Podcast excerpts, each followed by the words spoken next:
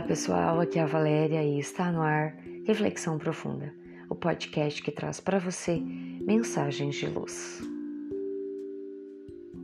Viver com mais alegria.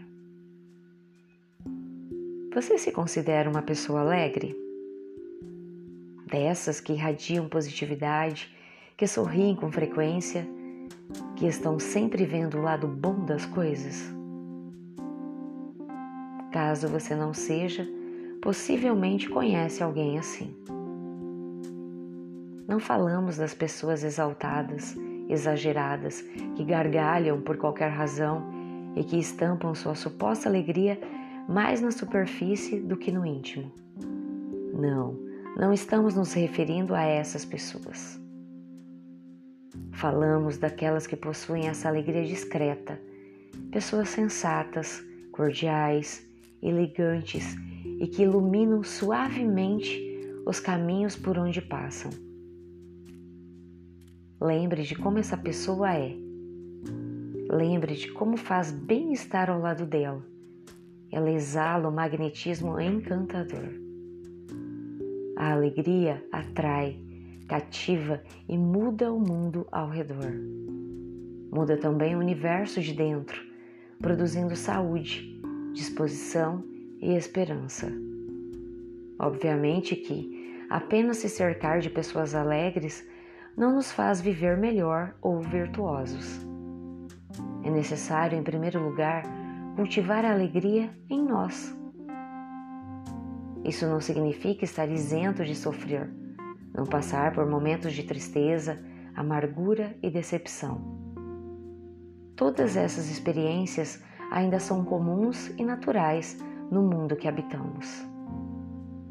Viver com mais alegria significa enxergar tudo isso com outros olhos. Quem sabe enxergar a vida com o olhar da criança, vez ou outra, simplificando as coisas, não deixando tudo tão sério, tão complexo, tão duro. Quem sabe enxergar a vida com a gratidão de quem sabe o quão importante é existir, não importando as condições. O importante é estar, o importante é ser. Quem sabe enxergar a vida com aquilo que alguns chamam de bom humor, rir de si mesmo às vezes, deixando um pouco mais leve o que parece tão pesado. Quem sabe enxergar a vida através dos olhos da criação e perceber que tudo na natureza irradia alegria, não só o dia, mas a noite, não apenas o canto dos pássaros, mas também o silêncio das árvores. E ainda enxergar tudo isso como algo imenso, de um plano maior do qual fazemos parte de uma forma muito especial. Sentir a alegria de ser co-criador, de ser coator de ser criatura que não acaba nunca, mesmo que se multipliquem os séculos e se somem as eras. A alegria é o cântico das horas com que Deus afaga a sua passagem no mundo.